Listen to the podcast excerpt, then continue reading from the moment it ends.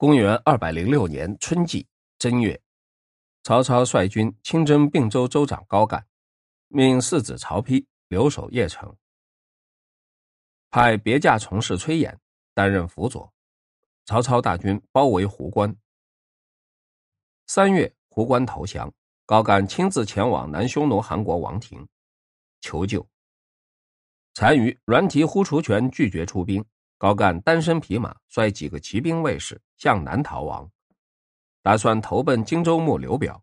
中途路过上洛，被都尉王衍俘获，斩首，并州全部平定。先前乌丸部落趁着天下大乱，裹挟汉人十余万户。冀州牧袁绍用皇帝名义，把他们的酋长都封为单于，物色了一些良家妇女，当做自己的女儿嫁给他们。辽西郡乌丸酋长蹋顿尤其强大，袁绍待他也最优厚，所以袁尚、袁熙兄弟投奔蹋顿。蹋顿不断侵入边塞掳掠，打算帮袁尚恢复固有的疆土。曹操准备攻击，下令挖掘平鲁渠、泉州渠，以运输粮秣。公元二百零七年春季二月，曹操从淳于返回邺城。二月五日。曹操奏准东汉。曹操奏准汉献帝刘协，大封功臣二十多人，全部都是侯爵，并赞扬万岁亭侯荀彧的贡献。三月，增加荀彧才艺一千户人家，又打算擢升荀彧当三公。荀彧命荀攸恳切辞让，凡十数次之多，曹操才打消原意。曹操将向乌丸部落发动大规模攻击。将领们纷纷反对，说：“袁尚不过一个逃亡的罪犯，蛮族贪婪无厌，没有亲爱之心，岂会受袁尚利用？而今远出塞外讨伐，刘备一定说服刘表攻击首都许县。万一发生变化，我们无法反悔。”智囊郭嘉说：“明公虽然威震天下，但乌丸部落藏持远在北方蛮荒，一定没有戒备。趁他们没有戒备，发动攻击。”可以立即破灭。袁绍对本国人民以及塞外蛮族都有恩德，而袁尚兄弟还活在世间，四周人民只因为我们的强大不得不服。我们并没有恩德加到他们身上，家丁放弃他们，大军南下。袁尚用乌丸部众作为资本，号召所有愿为救主效死的豪杰人士。到那个时候，乌丸大军一旦出动，汉人、胡人。可能会前提响应，这种情势足以使蹋顿动心，激起他非分的妄想，恐怕青州、冀州将托付而去。刘表是一个只会坐在那里发表高谈阔论的人物，深知自己的才能无法驾驭刘备，重用刘备既恐怕无法控制，轻用刘备则刘备必然不接受指使。我们即令抽空全国兵力远征塞外，也不会担心。曹操采纳，曹操大军抵达易县。郭嘉说：“军队一旦行动，就要迅速，远隔千里而进行奇袭，辎重太多，难以掌握先机。乌丸部众得到消息，一定会加强戒备，不如留下辎重，减轻装备，一日强行两日的入城，急剧挺进，出他们意料之外。最初，袁绍几次派人到吴中征聘田畴，颁发将军印信。”命他统御原来的部众，田畴拒绝。等到曹操击败袁绍，河间国人邢荣对田畴说：“自从黄巾民变二十多年，全国像滚水一样沸腾，人民流离失所。听说曹操法令森严，人民对于太多太久的战乱早已经厌倦，最后一定会归于平静。请准许我先去试探。”于是整理行装，返回故乡。田畴说。邢游是先知先觉的人，曹操任命邢游当冀州从事，并征召田畴。田畴愤恨乌丸部落屠杀他故乡的士大夫，立志反击，却一直没有力量。所以听到袁绍征召，立即嘱咐部属为自己准备行装。部属说：“从前袁绍仰慕你，曾五次礼聘，你都不肯去，而今曹操第一次派人前来，你却好像迫不及待。”是什么原因呢？田畴笑着说：“这就是你们不知道了。袁绍是无能之辈，而曹操英明盖世，随同使节前往大营。曹操任命他当条县县长，随同大军进抵吴中。当时正逢盛夏，大雨不止，沿海一带地势低洼，积水不退，泥泞难行，而乌丸部落沿边严守险关，大军无法前进。曹操十分忧虑，向田畴请教。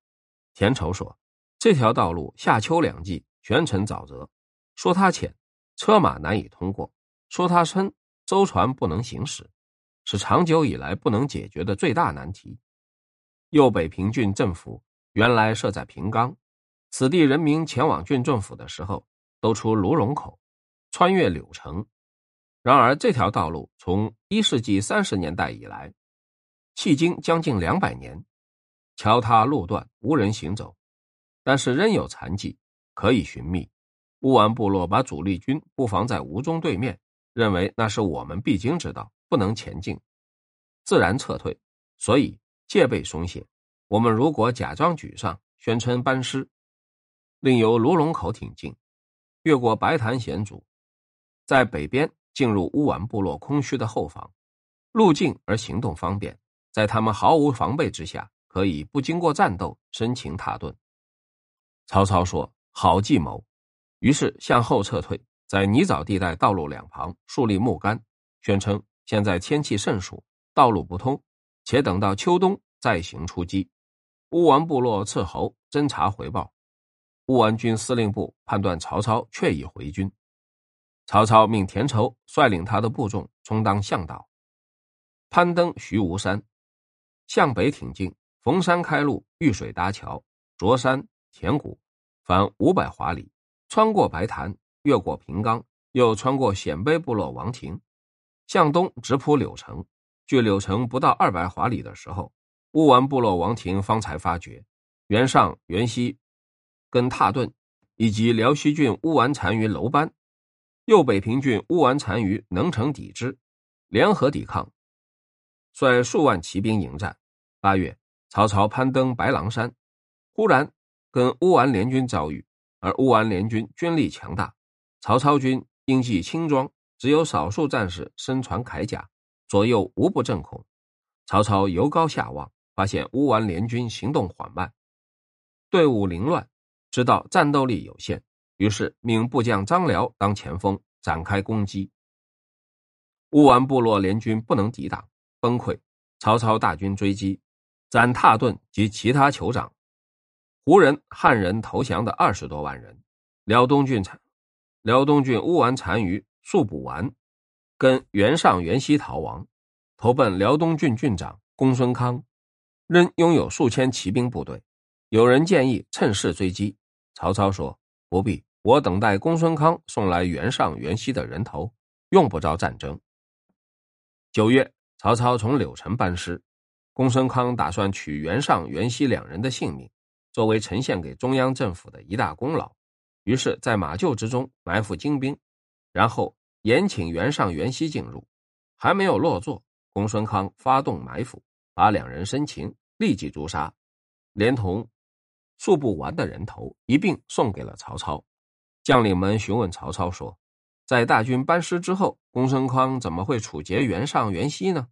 曹操说：“公孙康一向畏惧袁尚、袁熙，我们如果急于进攻，他们势将结合在一起，拼力抵抗；只要稍微放松，他们就会互相残杀。形势如此。”曹操悬挂袁尚人头示众，下令三军有敢哭一声的处斩，千招却祭奠悲哭。曹操嘉许他的道德勇气，保荐他当茂才。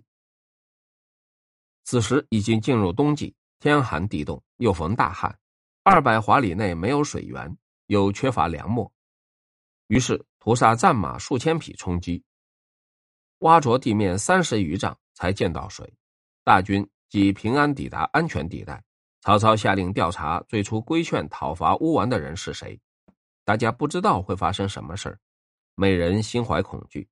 然而调查之后，曹操依照名单重重赏赐说。我征讨乌丸部落实在是危险万分，全靠侥幸。虽然成功，只能说是上天的保佑。但这不是正常行动。各位的意见才是万全智谋，所以奖励。以后不要闭口不言。公元二百零八年春季正月，曹操返回邺城，挖掘人工湖，命名玄武池，训练水上部队。夏季六月，汉献帝刘协任命曹操当丞相。秋季七月，曹操对荆州牧刘表发动攻击。八月，刘表逝世，幼子刘琮继承官爵。九月，曹操南征大军抵达新野，刘琮投降。刘琮的部将王威游说刘琮说：“曹操听说将军归降，刘备逃走，一定戒备松懈，轻装前进。如果给我数千名精锐骑兵，在险要的地方发动突击，可以擒获曹操。一旦擒获曹操，将军便威震四海，而不是仅仅保有今天这个局面。”刘琮拒不采纳。曹操知道江陵储存大量粮秣武器，恐怕刘备夺取。于是放弃辎重，率轻装备部队先到襄阳。听说刘备已经南下，曹操特别遴选精锐骑兵五千人，紧急追击。一日一夜，奔跑三百余华里，在当阳长坂终于追到。刘备部众崩溃，刘备抛弃妻子儿女，跟诸葛亮、张飞、赵云等在数十名骑兵护卫下逃走。刘备所有部众及辎重全部落入曹操之手。刘备智囊徐庶的娘亲也被俘虏，徐庶向刘备告辞，指着心说：“我将跟将军共同建立霸主大业，全靠此方寸之地。而今娘亲失踪，方寸已乱，留在这里对你没有帮助，请从此别去。”于是投奔曹操。张飞率领骑兵二十多人做刘备的后卫，据守河岸，拆除桥梁，在马上横矛瞪目。大吼说：“我张飞有胆量的上来，决一生死。”曹操军没有人敢向前逼近。有人向刘备报告，赵云已经向北逃走。刘备把佩刀掷过去，说：“赵云绝不会抛弃我。”不久，赵云怀抱刘备的儿子刘禅归来。刘备率残军跟关羽的船队会合，渡过沔水，遇到刘琦率一万多人前来接应。于是，一同抵达夏口。曹操驻军江陵，任命刘琮当青州刺史，封侯爵，连同蒯越等，封侯爵的十五人，从监狱中释放韩松，用朋友之情相待，请韩松评估荆州人的优劣，擢升或任用，并任命韩松当大鸿胪，蒯越当光禄勋，刘先当尚书，邓毅当侍中。荆州高级将领南阳郡人文聘驻军在外，刘琮归降的时候征召文聘，打算共同行动。文聘说：“我不能保全荆州，当在这里戴罪。”曹操渡过汉水以后，文聘才觐见曹操。曹操说：“你怎么来的这么迟？”文聘说：“先前不能辅佐刘表，贡献国家。刘表虽然去世，我希望据守汉水，保全州境。”对仍在世上的刘，对仍在世上的孤儿刘琮不能辜负，对埋葬在地下的雇主刘表无愧于心，大势所趋，身不由己，到今天这种地步，悲哀羞惭，无言早见，唏嘘流涕，不能自已。曹操也感到悲怆，称呼他的别名，说：“仲业，你真是忠臣啊！”特别厚待。使文聘仍同意原来的部队，当江夏郡郡长。冬季十二月，先前益州牧刘璋听到曹操取得荆州以后，十分震惊，派别驾张松觐见曹操，祝贺致敬。张松短小精干，为人行为放荡，可是他的真知灼见超过常人。曹操当时轻易获得胜利，刘备也很狼狈的逃走，对其貌不扬的张松。认为并不是重要角色，不再像往日那样对人亲切接纳。主簿杨修建议曹操延聘张松在中央当官，曹操拒绝。张松对曹操的轻视心怀怨恨，返回益州后建议刘璋跟曹操断绝关系，转跟刘备结交。刘璋接受。公元二百一十年春季，丞相曹操下令，孟公绰当晋国、赵、魏两家，孟公绰当晋国、赵、魏两大家族的元老，可以胜任愉快；但如果当滕、薛两个小国的大夫，便干不下去了。如果一定固执任用廉洁之士，齐桓公怎么能称霸天下？各位朋友，请帮助我到穷乡僻壤发掘人才，只要他是人才，我一定任用。